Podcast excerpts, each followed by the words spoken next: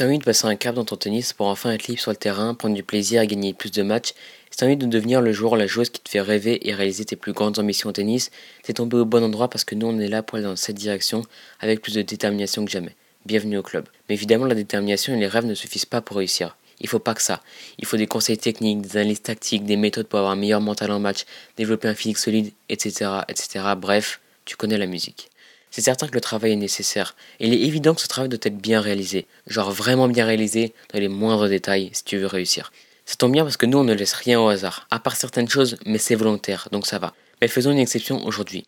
On va oublier toutes ces étapes. On va oublier le temps de moins 5 minutes, les sacrifices, le travail dur, les moments importants qu'on n'arrive pas à gérer un match pour prendre un peu de recul, prendre un peu d'air, parce que ça fait du bien de respirer. Alors j'ai un petit message pour toi. Écoute bien, surtout si tu te reconnais généralement dans les valeurs que je prône. Ça s'adresse aux athlètes passionnés pour te motiver dans les périodes de doute, de bas et même de haut pour aller encore plus haut. Je te préviens tout de suite que ça va pas être des méthodes d'entraînement ou des conseils techniques pour progresser, mais c'est tout aussi important. Alors voilà ce que j'ai à te dire. Accepte de mettre de côté tous tes problèmes techniques qui prennent de la place dans ta tête et imagine-toi sur le cours. Imagine-toi que tout va bien. Tu joues à un super niveau, tu as des sensations incroyables. Ta concentration est portée uniquement sur le jeu, rien d'autre.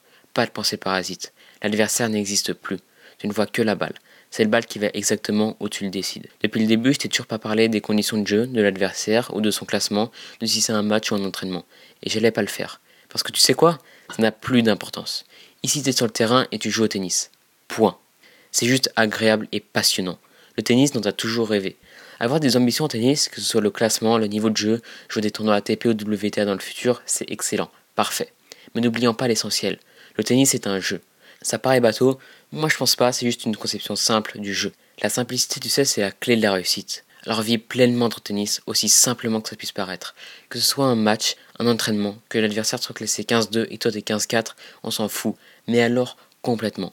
On prend ça au sérieux, c'est normal, on joue tellement, on s'entraîne tellement pour devenir meilleur et réaliser nos ambitions, mais pour y arriver, c'est pas la peine de prendre ça aussi sérieusement. Alors vis pleinement ton tennis. Laisse-toi avoir des ambitions, mais sans trop les calculer. Concentre-toi sur les joueurs ou les joueuses qui t'inspirent. C'est pour moi le meilleur moyen d'emmener ton tennis au meilleur niveau. Voilà. Alors mon message est simple, mon objectif l'est aussi.